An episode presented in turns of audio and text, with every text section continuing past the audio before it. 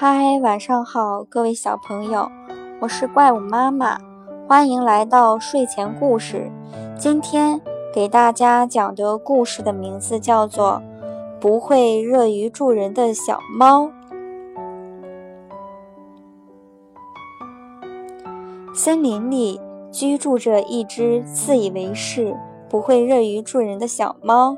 小猫家对面有一条清澈而透亮的水塘，水塘里住着一群快乐又善良的小鱼们。小猫天天去水塘边钓鱼，有时候它的鱼塘里会满载而归，但有时却空空如也。但小朋友们并不介意。甚至有时候是心甘情愿地让小猫去吃。他们想，我们帮助了别人，别人也会在我们有困难的时候帮助我们的。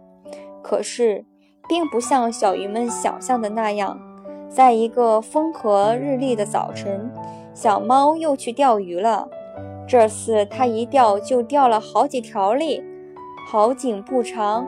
炎热干旱的夏季到来了，火辣辣的太阳直射到水面上，水塘里的水都蒸发掉了。可是，可怜的小鱼都没有家了。一条大鱼对小猫说：“求求您了，我们的家被可恶的太阳毁掉了，请您救救我们吧。”小猫没好气地说。救你们？我干嘛要救你们呢？说完，就向大鱼扑去，一口就把它吃掉了。